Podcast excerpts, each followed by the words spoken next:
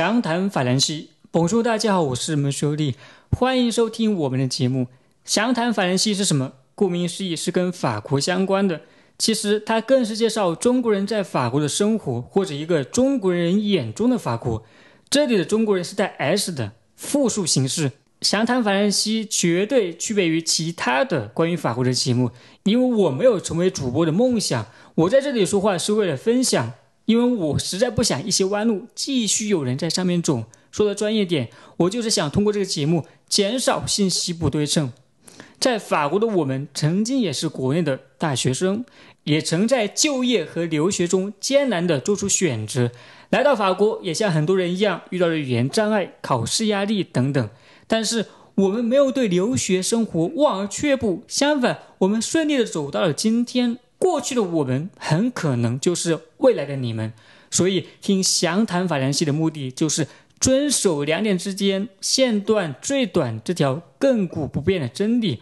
我们不会去介绍凯旋门的历史，因为声音传播这种信息的方式远比文字要低效得多。所以，如果你也打算留学法国，听我们绝对。会让你们少走弯路，比如这期节目如何在法国找到第一份实习。终于，我邀请到了我的好友俊杰，他实习完一个多月就在法国找到了工作。前段时间他面试的数家公司一直处于神经绷紧的状态，上周心急如焚的等待，终于如他所愿。所以今天他就向大家分享留学法国的我们该怎么找到第一份实习。俊杰，你向大家问候一下吧。大家好，我是俊杰啊，非常希望今天有这个机会和大家分享我在这边的一些经验。我是一年底呢和伟翔一起来到法国，十月份刚刚做完我的毕业实习，即将在法国开始我的职场生涯。说到找实习这个话题呢，我相信是每一个来法国的同学都不会陌生的。俗话说万事开头难，尤其是在法国找第一份实习，更是难上加难。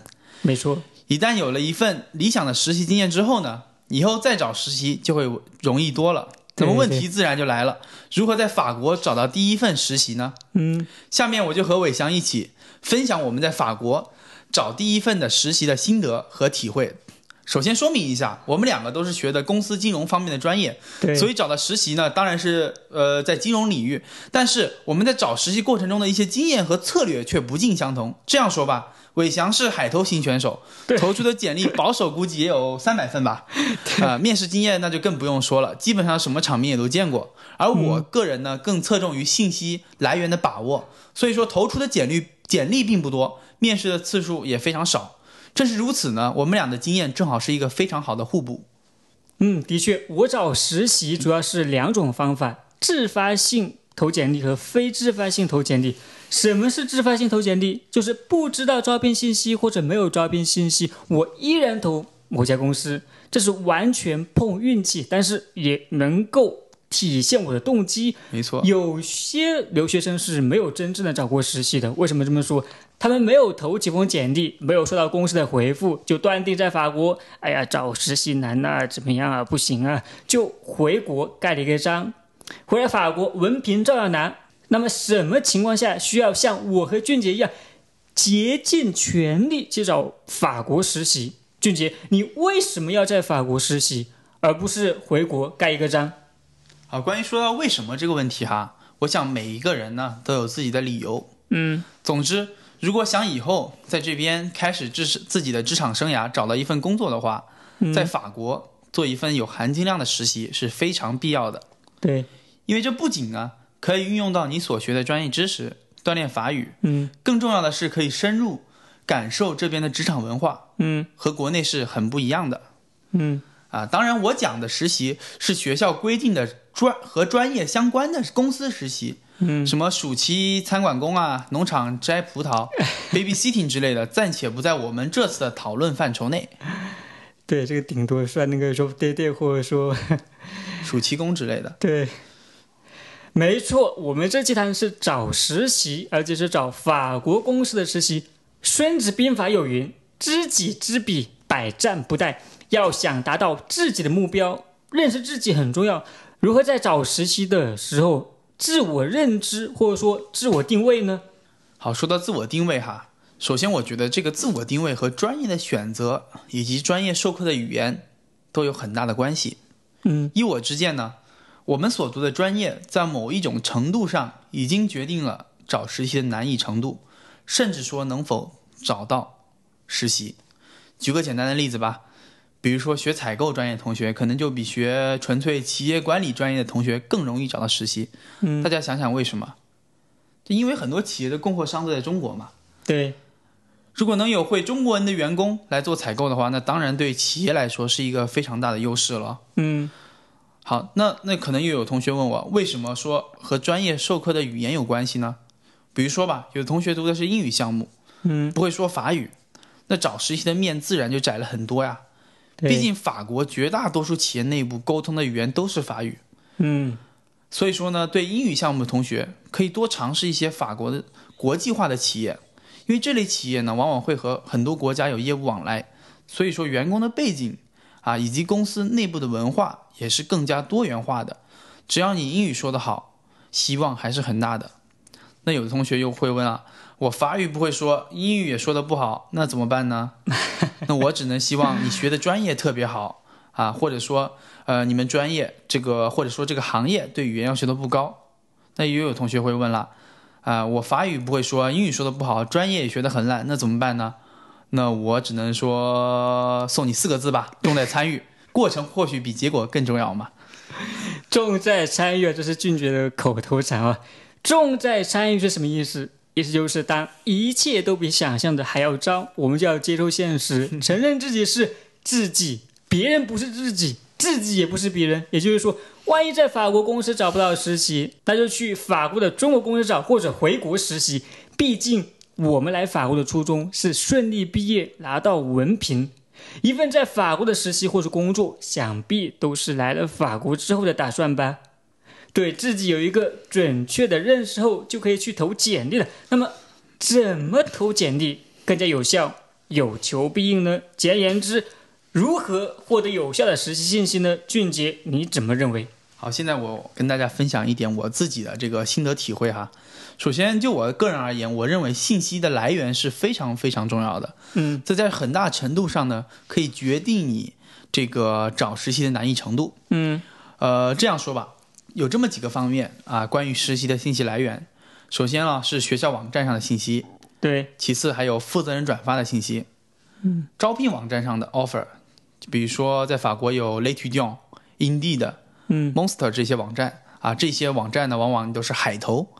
还有就是上课老师有时候也是在公司工作的，我们把它叫做 e e n 就是说学校从外面公司把老师请过来给大家讲课。嗯，他们或许要找实习生啊，对不对？当然，你也可以联系你们专业的师哥师姐，发邮件问问他们需不需要招实习生。嗯，毕竟他们公司啊，你们这个师哥师姐都是在呃同一个行业工作，往往哈。所以说，他们可能也会有这个需要招实习生。嗯，呃，在一些行业呢，也会有专门的行业协会，在这个协会的网站上啊，会有一些招聘实习生的信息。比如说，我们行业就有 AFTE，呃，Association Française de Trésorier Entreprise。就在这个网站上呢，我们班啊也有同学通过这个网站找到了自己的第一份工作。嗯，如果有同学有机会的话，也可以参加一些行业的研讨会啊。或者说相关公司的年会，因为这是个非常好的机会，啊，为什么呢？因为你可以与你潜在的雇主进行直面的接触，面对面的接触，而且在这种年会或者说研研讨会中呢，气氛往往比较轻松，所以说沟通起来效果会非常好啊。还有一个方面的准备也非常重要，就是在一些职场社交网站，比如说现在非常非常火的 LinkedIn 啊，中国是叫领英。以及法国本土的 Viadeo 创建自己的账户，把自己的简历呢以及基本的信息放上去，嗯，这样的话可以增加自己的这个 profile 被别人发现的机会，嗯，啊，俗话说是金子总会发光嘛，但是也要被别人发现才有价值啊，对不对？所以说不要轻视任何一种让别人发现你的途径。好，现在我刚才讲了这么多途径，那关于以上的途径呢，我个人认为哈，负责人转发的以及学校网站上的是最有价值的。为什么这么说呢？因为很多公司常年招实习生，或者说和学校有专门的一个合作，每年都会在这个班上找一到两个同学来他们公司做做实习。所以说这样的信息呢，就自然就比你海投的啊和一百个人和五十个人竞争的那有价值多了。对，总之这个过程一定要积极主动，不要错过任何一个机会，直到你找到为止。对，说的非常全面，也说的非常的好，俊杰很全面的概括了有效的实习信息来源，我非常的赞同。但是在投之前，一定要觉得自己是如箭在弦的状态，意思就是至少要觉得，或者自我感觉法语还不错，否则简历好，有了面试，面试不行也是浪费机会。对啊。所以，我们先说面试前的准备都有哪些呢？俊杰，你认为？呃，我觉得哈，面试前的准备，呃，有三大类。第一类是材料上的准备，第二类呢是穿着上的准备，第三类就是所谓面试问题的准备。嗯，呃，说到材料上的准备哈，最重要的当然就是简历和动机性。在这边找过实习同学都知道，简历和动机性呢，这两个是你找实习必不可少的材料。可能在中国，我们找实习，往往发自己的一封简历就可以了。但是在这边呢，简历是不够的，还要自己写一封动机信给这个公司。关于简历呢，我觉得分内容和设计两个部分。嗯，其中最重要的就是要言简意赅，突出重点，没有错误。在内容上呢，尽量突出你过去的学习经验，或者说实习经验中对你未来的岗位有帮助的部分。嗯，当然最重要的哈是内容一定不能有错误，但是自己的错误往往需要借助别人的慧眼才能够发现。因此，一定要让别人多看看自己的简历。举个例子啊，我前段时间参加工作的面试，我的简历应该毫无疑问已经说可以说是经过无数次的修改。但是在我上次的一个面试中啊，面试官善意的提醒我说，我的简历中有一处拼写错误。我仔细一看，是一个单词中的两个字母的顺序错位了。因为我是手打的，所以说有时候就会难免会犯这种小小的错误。啊，虽然说这个小错误不是那么重要，但这还是能体现出一个人对细节的一个重视程度。所以说，希望大家最好哈，把简历写好以后，多让别人读一读，参考一下别人的意见，总是没有错的嘛。对，呃，关于设计呢，我觉得就完全取决于你所处的行业了。比如说金融行业，这个简历呢，你可以突出创意，但不宜太花哨。嗯，啊，学设计的呢，就可以在简历。的设计上突出自己的一个创新能力，这可能会给这个面试官一种呃耳目一新的感觉。对，说到这里啊，关于简历的那个排版的问题啊，我曾经就花了一两天的时间去做一封简历，自我感觉非常好啊，加了很多图案，很多花哨的东西，有很多颜色。后来我给法国人看，他说：“你这种图案是在法国死人的时候用的。” 当时我马上，我马上就换了，而且我非常失望，你知道吗？因为我花了一两天的时间来做一个排版，你知道吗？因为内容都是一样的，我只是排版嘛。但是没想到，是吧？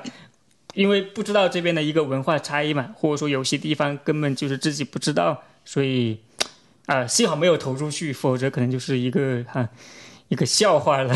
所以你觉得？所以说呢，我们最好在自己哈这个做完之后，一定要多给别人看一看，参考下。对，尤其是法国同学的意见。嗯，下面说到穿穿着上的准备哈，毫无疑问，职场上的穿着和学生时代的这个穿衣风格肯定是不一样的。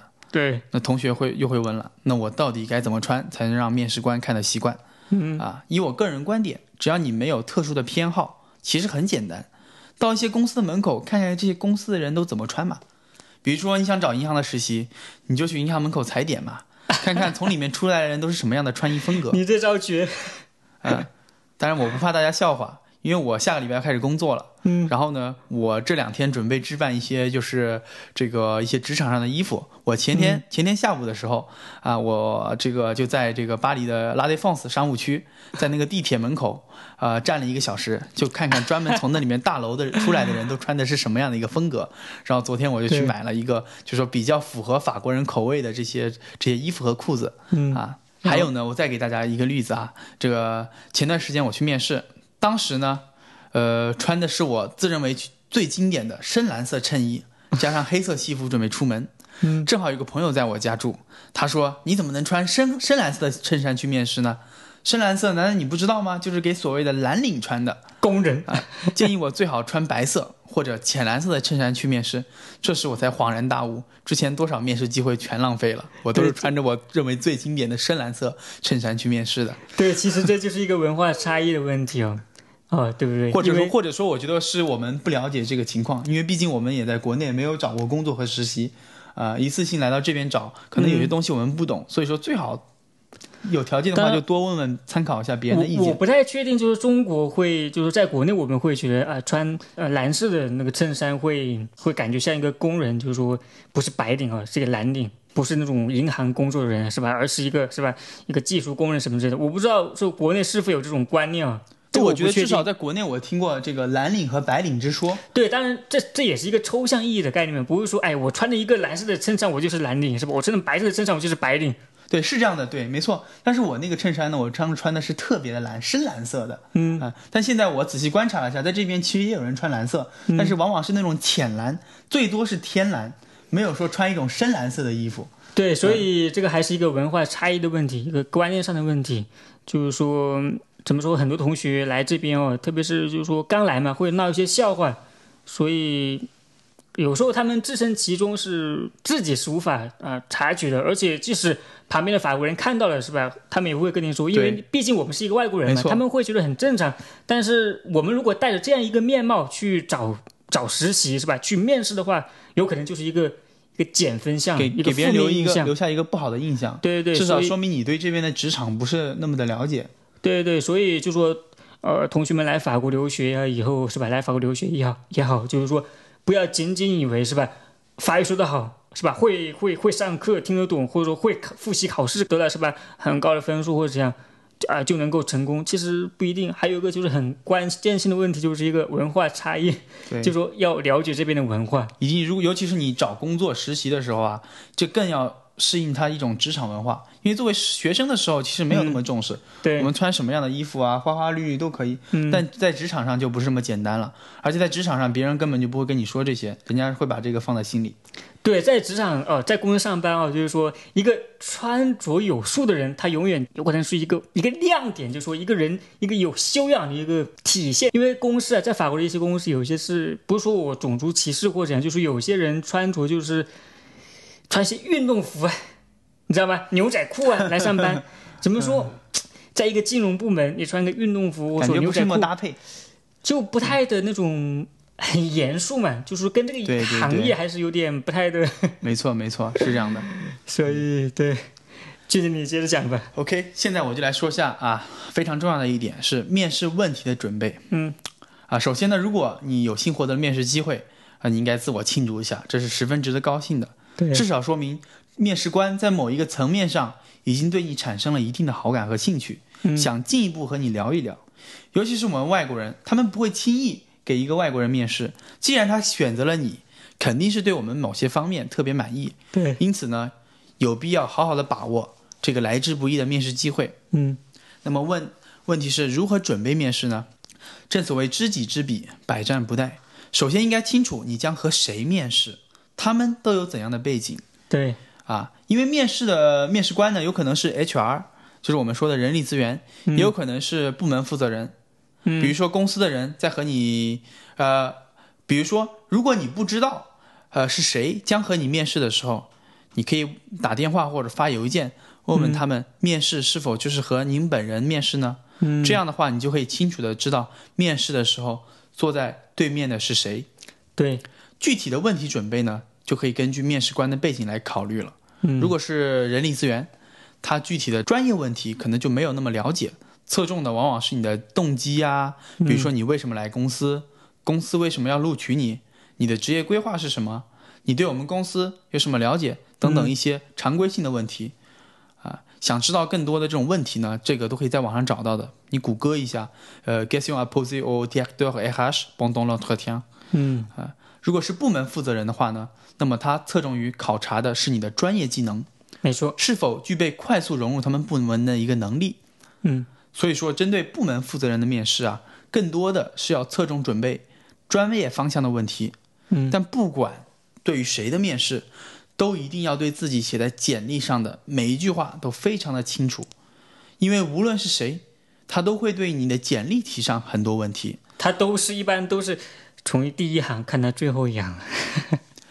啊，如果他们不懂的话呢，他们就会提出来，或者说他们觉得特别重要、感兴趣的，他们就会单独挑出来问你。对，啊，所以说简历上内容啊，一定要经得起考验。嗯。其次呢，就是任何一个问题啊，都要准备好一些能够说服面试官的例子。比如说，毫无疑问，他们会问你，呃，学习能力怎么样啊？那还用想，正常人都会说自己学习能力很强啊，对不对？但是呢，问题不会就此结束，他们往往会叫你举个例子来证明你为什么学习能力很强，或者说直接就问你，你为什么觉得你学习能力强呢？能不能告诉我一些原因呢？最后呢，不管面试官是什么背景。面试前的准备一定要非常非常的充分，多准备一些问题绝对是没有错的啊。如果实在没有时间准备问题的话，那么你就准备回答问题的一些思路，思路一定要清晰。啊，在这里我给大家插一小段。嗯，我记得我在法国，呃，第一个实习面试是去年的时候，在 CR，也就是 KDI k g o 了，法国农业信贷银行。当时呢，没什么，没怎么准备就去了。心里想，不就是那些问题嘛？信心那是满满的，可以说是哈。呃，正所谓无知者无畏嘛，对不对？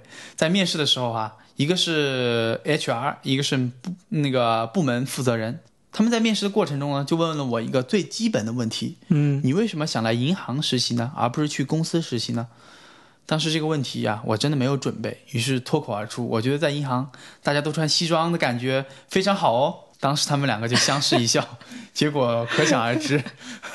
所以说，面试前的准备啊，一定要充分啊，越多越好，千万不要抱有侥幸心理。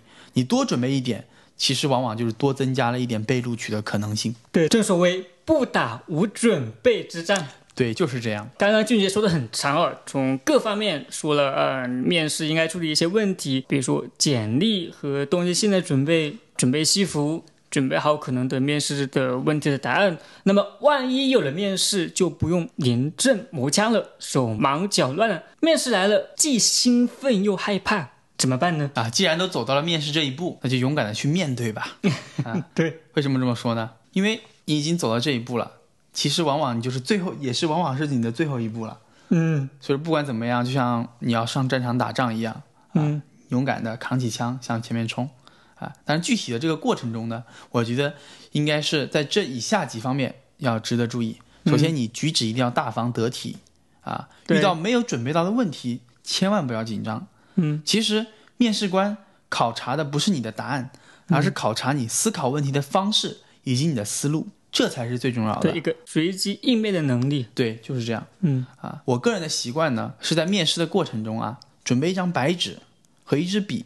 随时记录他们说话的一些要点，嗯啊，因为别小看了这一点，我们可能不能记录太多东西，但是这能够很好的展现我们一个虚心的一个学习态度，嗯啊，这是在面试的过程中。好，如果面试快结束了，一定要记得面试官问面试官要他的名片，这个小小的举动哈，可以非常，呃，好的体现你的一个职业素养，嗯，因为大部分同学第一次面试的时候，很少有人会问面试官要名片的，对。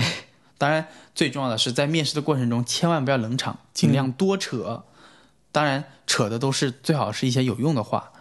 具体能扯什么呢？这个就取决于你前期的准备了。所以我说啊，这个准备的过程越长越好，越多越好，准备的问题越全面越好。嗯，没错。好，面试完了该怎么办呢？现在我们。来聊一聊面试后的一个跟踪问题。毫无疑问，面试完了，大家最想知道的就是结果了。那等结果那个过程啊，那谁都懂，那岂止是煎熬所能形容的，是不是？啊，但是呢，面试官又不会理解我们的心情，人家是按规章办事，按程序办事，该通知你的时候自然就会通知你，不该说的时候，那毫无疑问什么都不会告诉你。嗯，啊，就是要你等。那是不是意味着面试完之后就要在家里坐等结果呢？结果当然是否定的喽。那到底该怎么办呢？呃，经过我个人的分析，我觉得我们面试完了哈，他们对我们已经有了一个比较清晰和直观的印象。这个印象可能是好的一个印象，也可能是一个一般的印象。嗯，那么我们所能做的，就是在面试完之后哈，尽量增加他们对我们的好感。嗯，所以说这个时候，我认为写一封感谢信是非常有必要的，也叫做 lettre de remerciement。嗯，啊，不管最后结果如何。至少人家在我们身上花了时间和精力，所以说写一封按现在的话就是说走心的感谢信是非常有必要的，至少会比你直接去打电话发邮件问，哎呀我有没有被录取，这更有帮助吧？嗯，对。俊杰把这个叫感谢信啊，其实我是当做候选人资格进程跟踪来写的，叫做 “suivi de candidature”。我会在这封信里首先表示对给予我面试机会的感谢，然后就是面试过程交流当中呢，我对实习任务以及公司，特别是实习的部门的更深刻的了解，对此我再次表示感谢。然后我再次强调。自己的专业能力和性格能够胜任这份实习，呃，其实就是就是吹牛逼了。没错，就是这样的。最后，如果面试表现的好，我可以在邮件中说明我面试的还不错，是吧？我们的交谈很愉快，我有信心能够顺利完成这六个月的实习，就更加体现了你的一个动机。对，其实要以局外人的眼光来看待一次面试，意思就是说。忘记自己是被面试的人，想象自己已经完成了面试。既然已经叫我来面试，那么我的简历、我的动机信，至少是他们觉得合格的。我至少是有亮点的啊，我是有吸引力的。其实，同样的实习，在经过简历筛选之后，最终的面试候选人也就大概在四五个人左右。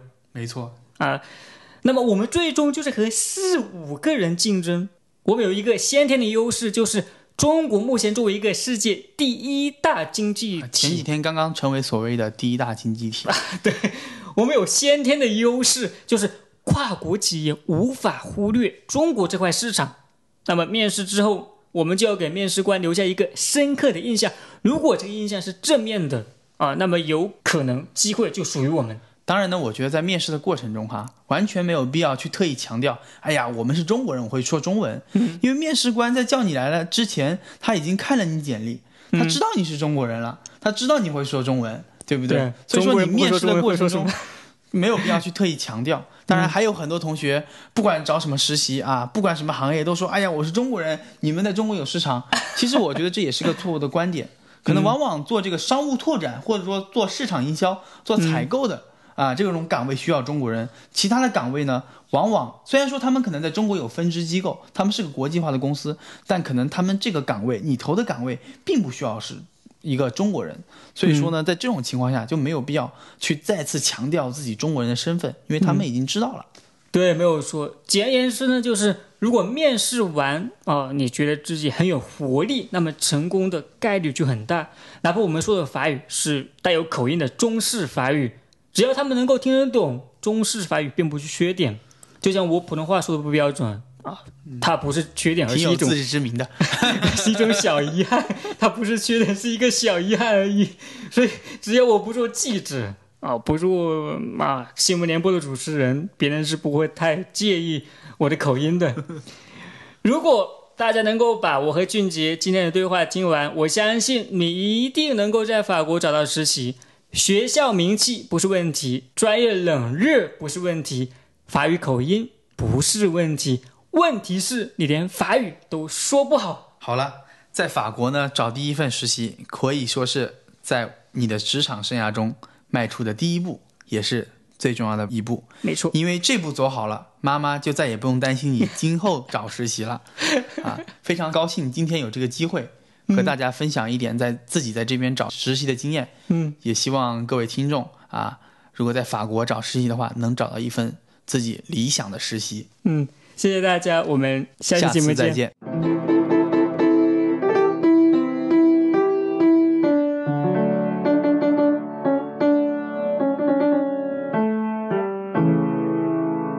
Le français en vrac. Le français en vrac. Aujourd'hui, j'ai invité mon ami Jinji qui vient de trouver son premier emploi en France. Félicitations, Jinji. Merci. Bonjour, Jinji. Bonjour, Claire. Comment tu as trouvé ton, ton, stage en France? En fait, euh, c'est un, un, stage de, de fin d'études mhm. euh, pendant mon cursus universitaire. Donc, euh, j'ai effectué euh, six mois de stage pas en France, hein, c'est en Belgique. Ah oui. Ouais. Donc par contre, euh, c'est dans une entreprise euh, française, dans le service euh, de trésorerie européenne de mhm. cette entreprise. comme je vous ai dit tout à l'heure, il y a, y, a, y a, plusieurs moyens de, de trouver notre stage. Et pour moi, le stage, la piste, elle a été transmise par un intervenant de, de mon école. Après, j'ai passé l'entretien à Paris avec mon responsable qui vient de Belgique. Après, bah, il y a deux candidats ensemble. Euh, une semaine après, euh, j'ai eu de la chance d'être euh, choisi par mon responsable. Voilà, c'est. c'est, Oui, tu as eu l'opportunité. Oui, c'est vrai, oui, parce que j'ai eu toujours de la chance. D'accord. Qu'est-ce qui fait que pour toi, Junji, ou pour d'autres Chinois qui sont en France, vous rencontrez des, difficultés. Hein. Alors, je dis les Chinois, mais c'est également les Français hein, pour trouver un stage. Oui, euh, premièrement, c'est sûr que pour un Chinois, euh, c'est plus difficile de trouver un stage en France qu'en français. Euh, tout d'abord, au niveau de la culture, nous, la culture chinoise, c'est vraiment hum, différente que la mhm. culture française. Et en plus, pour la langue, Évidemment, on parle moins bien français euh, que les autres français. Et en plus, euh, la langue euh, française, c'est toujours une langue interne dans une entreprise. C'est-à-dire, tu vas parler anglais, non, tu vas pas parler anglais avec ton collègue. Mm. tu vas parler seulement français avec ton collègue. Sauf dans certains, vraiment, les entreprises internationales. Comme, comme BNP Paribas, peut-être tu vas utiliser anglais pendant ton stage. Parce que là, tu peux trouver euh, euh, les, collègues qui viennent d'autres pays, qui viennent d'autres pays. Là, ils ne parlent pas forcément français. Donc, euh, dans ce cas-là, tu pourrais parler français avec ton collègue. Normalement, tu vas parler seulement français avec ton, collègue. Donc, la langue, c'est vraiment un problème pour, pour les étrangers. C'est essentiel pour, pour les Chinois qui veulent trouver leur stage en France. C'est langue c'est une capacité euh, fondamentale ou quoi, je, je tire. Quel conseil tu donnerais à des jeunes étudiants chinois qui arriveraient donc euh, en France pour trouver un, stage plus facilement? Euh, Mon conseil, tout d'abord, il faut vraiment pratiquer, il faut vraiment de sortir avec, avec, avec tes amis français ça, ça, ça, te permet de, de pratiquer vraiment euh, français. Et pendant l'entretien, c'est sûr que tu vas utiliser français. Et ton niveau de français, euh, c'est vraiment important pour euh, trouver ton premier stage. Hmm. Et deuxième, il, faut, il faut bien apprendre tes cours. C'est-à-dire, il faut vraiment avoir une bonne base de, de, de la formation. Qu'est-ce que tu as appris? Parce que comme si tu trouves, si tu cherches un ton premier stage, c'est sûr que tu ne vas pas avoir plein de plein d'expériences euh, précédentes. Donc euh, la personne, c'est normal qu'il va poser des questions sur euh, ta formation. Qu'est-ce que tu as appris pendant ta formation? Oui, oui ça, veut dire obtenir tes capacités techniques sont vraiment importantes. Oui. Pour un jeune, pour, pour, un jeune qui veut chercher ton son premier stage. C'est vraiment essentiel. Oui, c'est ça, oui. Oui, donc euh, moi aussi, euh, j'ai euh, des conseils à donner à nos amis chinois. En un mot, faut jamais se décourager. faut continuer, continuer, continuer. Parce que j'ai envoyé plus de 300 candidatures pour trouver un stage. Bravo, Wei Xiang. Bon, on va s'arrêter là aujourd'hui. Oui, bon courage. Merci d'être là, Junji. Merci. Merci à toi, Junji. Oui, merci toi aussi. À bientôt. À bientôt.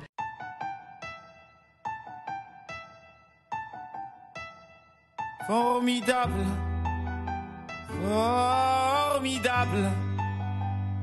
Tu étais formidable, j'étais formidable. Nous étions formidables. formidable. Tu étais formidable, j'étais formidable.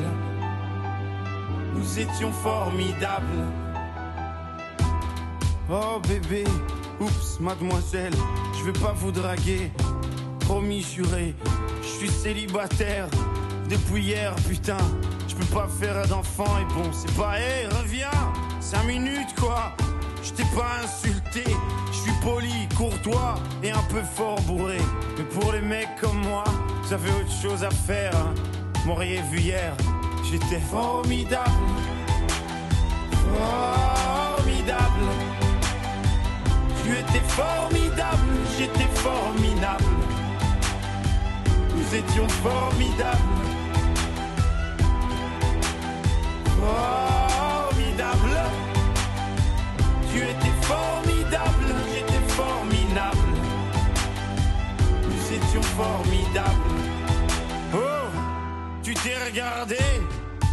Crois beau parce que tu t'es marié. Mais c'est qu'un anneau, mec, t'emballe pas. Elle va te larguer comme elles le font chaque fois. Et puis l'autre fille, tu lui en as parlé. Si tu veux, je lui dis, comme ça c'est réglé. Et au petit aussi, enfin si vous en avez. Attends 3 ans, 7 ans, et là vous verrez si c'est formidable. Formidable. Tu étais formidable, j'étais formidable. Nous étions formidables. Formidable. Tu étais formidable, j'étais formidable. Nous étions formidables. Hé hey, petite, un pardon petit. Tu sais dans la vie, y a ni méchant ni gentil.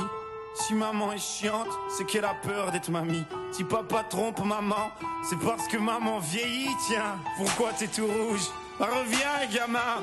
Et qu'est-ce que vous avez tous à me regarder comme un singe, vous? Ah oui, vous êtes sains, vous. Bande de macaques, donnez-moi un bébé singe. Il sera formidable. Formidable. Tu étais formidable, j'étais formidable. Nous étions formidables. Formidable. Tu étais formidable, j'étais formidable. Nous étions formidables.